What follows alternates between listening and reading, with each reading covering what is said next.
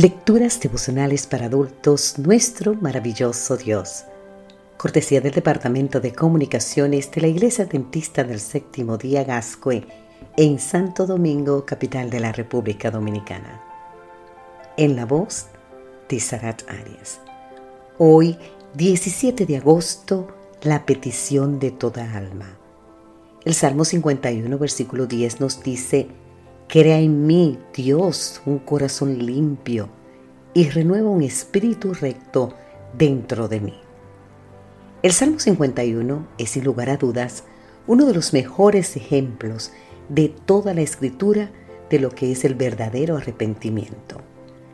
Abrumado por la enormidad de su transgresión, el adulterar con Betsabé y dar muerte a Urias David reconoce su pecado y pide misericordia a Dios.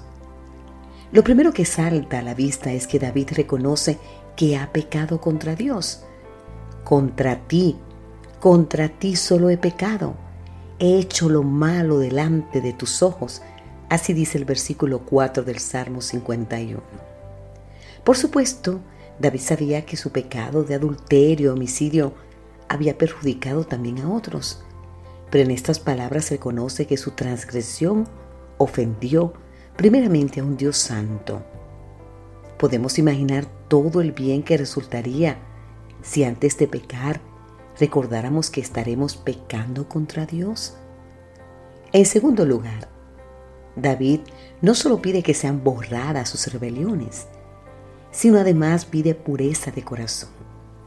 Crea en mí, Dios, un corazón limpio y renueva un espíritu recto dentro de mí. Así nos dice el versículo 10 del Salmo 51.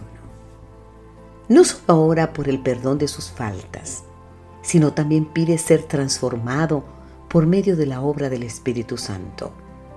Solo así podrá tener pensamientos e inclinaciones en armonía con la voluntad de Dios.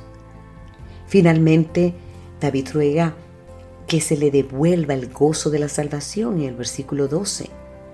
Con esas palabras ratifica la gran verdad de que el pecado solo sirve para traer dolor y tristeza a nuestra vida, pero también nos recuerda que hay esperanza para el pecador, aunque por su horrible pecado había perdido el gozo de la salvación.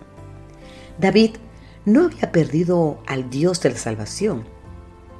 Esta es sin lugar a dudas una de gran noticia, porque lo que David está diciendo aquí es que los siglos más tardes declararía el apóstol Pablo, ni siquiera nuestros pecados nos pueden separar del amor de Dios. Querido amigo, querida amiga, alabado sea el nombre de Dios.